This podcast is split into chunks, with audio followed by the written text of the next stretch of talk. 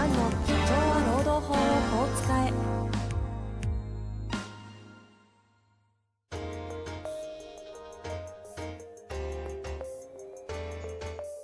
法律の下で展開されるビジネスの世界。ポッドキャスト社長は労働法をこう使えば弁護士の向井蘭が経営者の立場に立って経営者が知っておくべき労働法の基礎だけでなくビジネスに関する法律の問題を分かりやすく解説します。こんにちは、遠藤和樹です。向井蘭の社長は労働法をこう使え。向井先生、よろしくお願いいたします。よろしくお願いします。さて、今日も行きたいと思いますが、今日もね、引き続きズーム収録になっているんですけれども、はい、えっ、と、日、日にちは4月27日です、ね。27ですね。ちょっと配信が5月入ってしまうので、また状況もね、変わってるとは思うんですが、はい。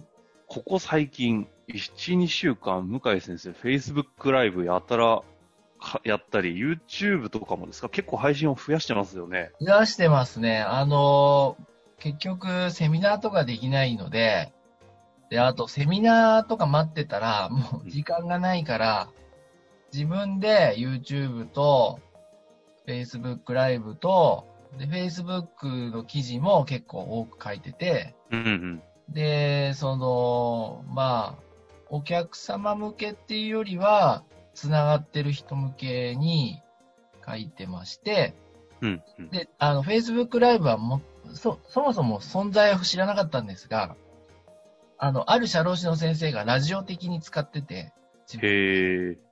で、わあ、いいなと思って、やってみて、で、意外と見てもらって、で、再生回数も素人としてはまあまあなんで、あの、続けてやろうかなと思ってます。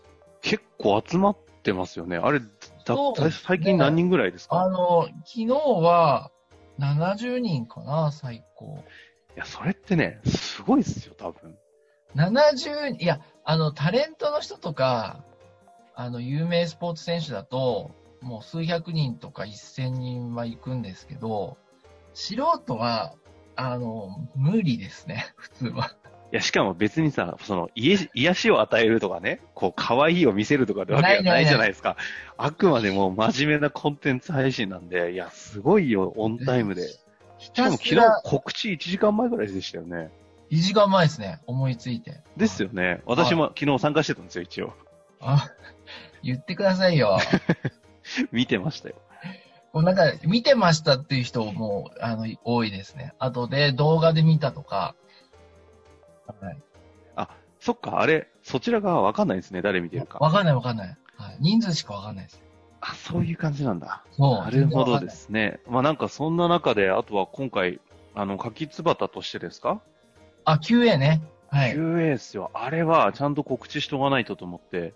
あありがとうございます。QA を、えー書い、QA を書いて、で、改訂版も書いて、うーん、まあ、何枚かな ?A4 で30枚ぐらい、なんか30枚か40枚ぐらい書いて、で、あの42ページあります42ね。ページ、あ、ホームページにアップしてますんで、無料で見れますから、見てください。新型コロナウイルス感染症に関する労働問題 Q&A で、すでにバージョン2なんでね、配信の時にはもうどんどんアップデートされてるかもしれないそうですね。。バージョン3ぐらいまでは行くかなっていう気はします。これ、一旦あれですよね、オンタイムでどんどんアップデートされるんであれば、はい。ポッドキャスト PDF 上げときましょうか。おっと、あ、いい、いいですか？あの、もちろんです、もちろんです。短縮 URL を貼り付けていただければ。そうですよね。あの、はいなので、ちょっとこれ貼り付けて皆さんにも見せられるようにしますんで。ぜひぜひ、ポッドキャストしか、はい、聞いてない方も多いので、ですよね。はい、あの、ぜひ、参考になればいいですけども。助成金とかね、書いてない。助成金はやっぱりわ私たちはやってないので。助成金は書いてないんですけど、まあ、それ以外については、人事労務問題については、まあ、なるべく網羅しようと思ってやってます。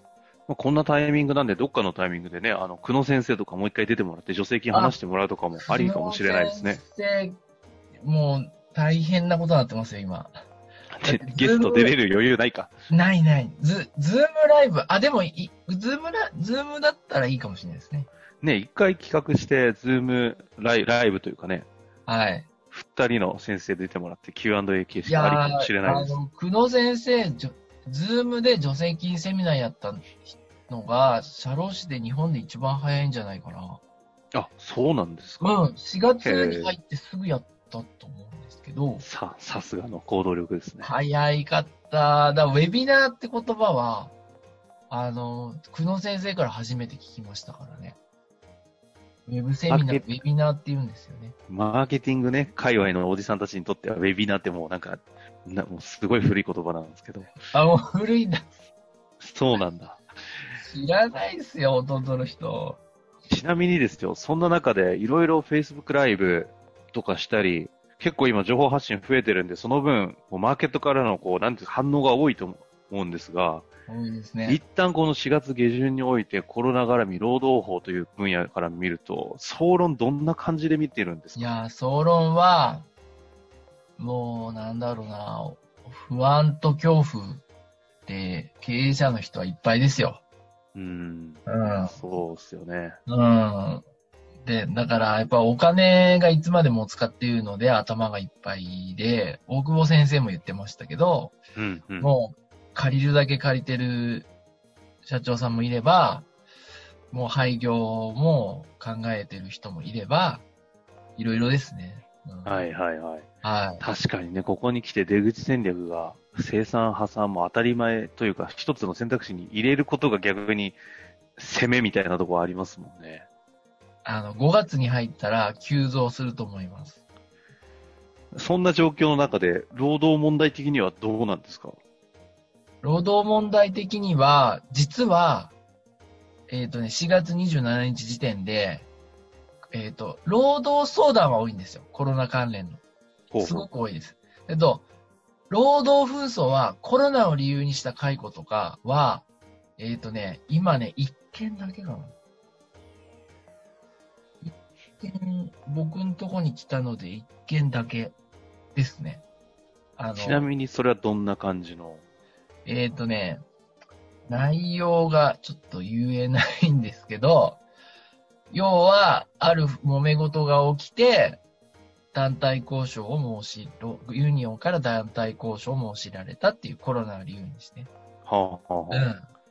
なんかあの、最近マスコミで取り上げられている、あの、リリムジンでしたっけ？ああ、被害者リムジンさんみたいな内容ではないですけど、ではないんですね。うん、やっぱあの、休業手当関連ですね。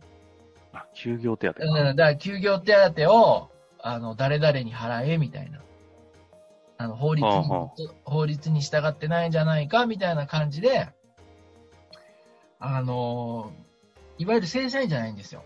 これも、おそらく今回の特徴で、うん正社員じゃない人もいろいろ主張してくるっていうのは、リーマンショックの時で、正社員の人しか、あんまりね、法的、弁護士の関わる領域では、あの、なんだろうな、おあの、まあ、もちろんいる、世の中には紛争いっぱいあったんだけど、弁護士に来なかったですね。少なくともうちの事務所には。うんうん正。規雇用は。今回は来る気がします。非正規の方々の労働問題が、ああ、そういうことね。前はね、諦めてたんですよ、非正規の人って。今ね、だいぶ変わったなうんいや、そこ大事なちょっと観点ですね。そこまで 経営者は逆に意識しないと。いえいえ、もうもう全然、全然あり得る。パートアルバイトだからいいや、みたいなのは危険ですよ。人数多いから、みんな団結したら、結構やばいですよ。なるほど。うん。その一、はい。う。うんんあのた、例えばね、これから起きるのは、正社員だけ100%休業手当払って、アルバイト6割とか、うんうん。あるんですよ。もうすでに。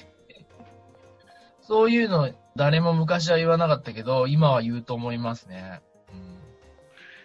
なるほどね。うん、え、ちなみにその労働紛争はほとんどない一件ぐらいっていう中で、うん労働相談多いのは、ど相談はどんな感じが多いです相か談は、要するに、さっき言ったみたいに、休業手当の金額をアルバイトと差をつけていいかとか、あとは、うーん、うちで多いのは、まあ、QA に書いてあるやつとかが多いですけど、内定を、あの、出したけど、入社日を延期していいかとか、ああ、内定取り消しもですよね、じゃあ。取り消しっていうかね、取り消しじゃないんですよ、今、多いのは。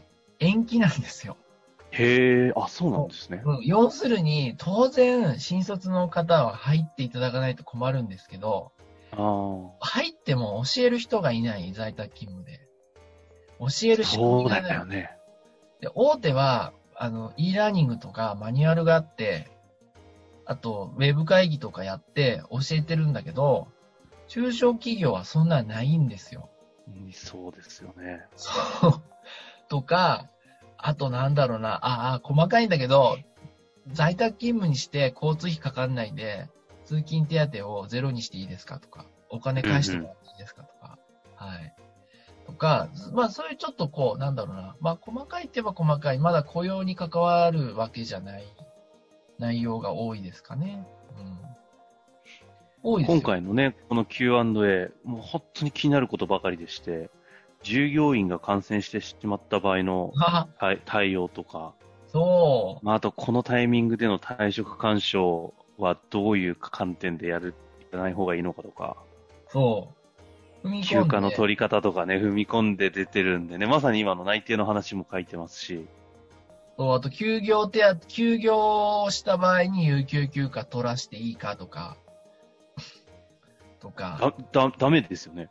ダメなんですよ。ダメなんだけど、あの、一応、まあ、多数説みたいな、なんていうのかな、は、有給休暇を先に取ってたら OK で、休業が先に来たらダメ、みたいな。はあ、あ、そうなんだ。そうそう、そういう見解が、あの、ある本に載ってあって、うんうん。おそらく厚生労働省の見解なんだと思うんですけど、うんうん。そうそう。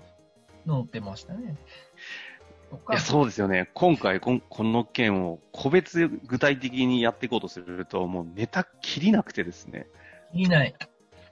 切りないんで、あと書けないのもあって、そうですよね。ちょっと書けないのはじゃあどうしようかな。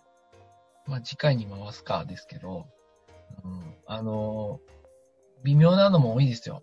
ちなみに、それ、次回やるとして、例えばどういう事案ですいか一番僕らも回答に困るのが、であんまマスコミも取り上げてない、ちょっとしか取り上げてないんですけど、シフト制のアルバイト社員っているんですよ。